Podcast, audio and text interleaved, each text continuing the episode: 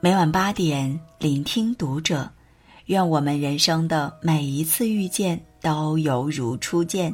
嘿，晚上好，欢迎收听读者，我是主播如初。那如初今晚要和你分享到的是来自作者杜兰君的文章：一生太短，要和有趣的人在一起。梁启超说：“凡人必常常生活于趣味之中，生活才有价值。若是哭丧着脸挨过几十年，将生活过得如荒漠一般了无生趣，还有什么意思？一辈子说长不长，说短不短，不要在唉声叹气中虚度时光。你若爱，生活哪里都可爱。”把生活过得可爱是件顶要紧的事，要与有趣的人在一起，去过有趣的人生，让枯燥的生活开出花来，笑出声来，这样才不枉此生呀。很喜欢一句话：趣味是感觉这个世界美好的前提。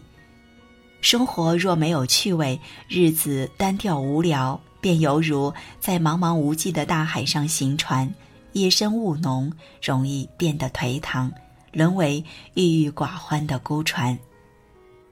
人生的确需要时时激活，在趣味中找到源源不断的抵御时光的力量，心中自有定盘针，将日子过得有趣丰盈。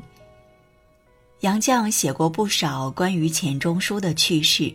其中最有名的当属钱钟书帮着自家猫咪打架。夫妇俩养过猫，有一次自家猫咪半夜和别家的猫打起来了，钱钟书怕自家猫咪吃亏，拿着根长竹竿跑到院子里帮着自家猫咪打架。于是邻居林徽因家里的猫经常被钱家的猫打得屁滚尿流，好一个大帮凶！还有一回，钱钟书趁着杨绛熟睡时玩性大发，拿墨水在他脸上画花脸，可没想到杨绛的脸皮比宣纸还吃墨，拿清水洗了又洗，皮肤像纸一样快洗破了，上面的墨痕还未洗净。从此以后，钟书再也不恶作剧给杨绛画脸了，只在纸上给他画肖像，再在肖像上面添上眼镜、胡子。自己傻笑，聊以过瘾。生活不是没有美，而是少了发现美的眼睛，还有那份童真烂漫的心境。生活虽然平庸，和有趣的人在一起，总是快乐多于悲伤，欢笑多于沉默。他们总能积极去寻找到让自己快乐的源泉。会抓住生活中微小而确实的幸福，让枯燥的生活开出花来。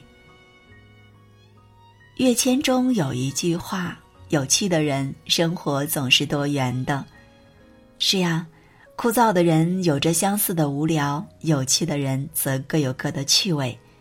很多人会有这样的体会：好看的躯壳太多，有趣的灵魂太少。跟无趣的人在一起，味同嚼蜡，每分每秒都备受煎熬；和有趣的灵魂在一起，总能被他的情趣感染，那份新鲜活力会让你对世界充满期待，内心变得开朗光明。与之一同捕捉和探索生活，是一种愉悦的享受。同事小小就是这样一位生活的高手。小小出了名的爱花。每到周末，他就拿着地图在城市里的各处花市转悠，跟旅游一般惬意，眼睛经常笑成了一条线。小小每次都会准备好下周办公室和家里的鲜花，有时候还会顺手帮我带一束。曾经和他一起去过花市，那是非常愉快的经历。他会细细把各种花材拿起来，试着自己做出好看有趣的搭配。似乎在他眼里，满世界都是好玩的不得了的事情。仅仅是简单一番交谈，你就能轻易的感觉到他就如鲜花般活得灵动、生机勃勃的。正如一句名言：“对于那些内心充溢快乐的人们而言，所有的过程都是美妙的。有趣的人总能在繁长光景里把日子过得妙趣横生，能从繁忙的日子里找时间滋润自己的心，将自己的日子过得踏实温润。朱光潜先生说：“我生平不怕呆人，也不怕聪明过度的人，只是对着没有趣味的人，要勉强同他说应酬话，真是觉得苦也。”你对着有趣味的人，你并不必多谈话，只是默然相对，心领神会，便可觉得朋友中间的无上至乐。是呀，在枯燥的时日里，如果能遇到位幽默风趣的人，无疑是上天的恩赐。当生活有趣时，时光不会老。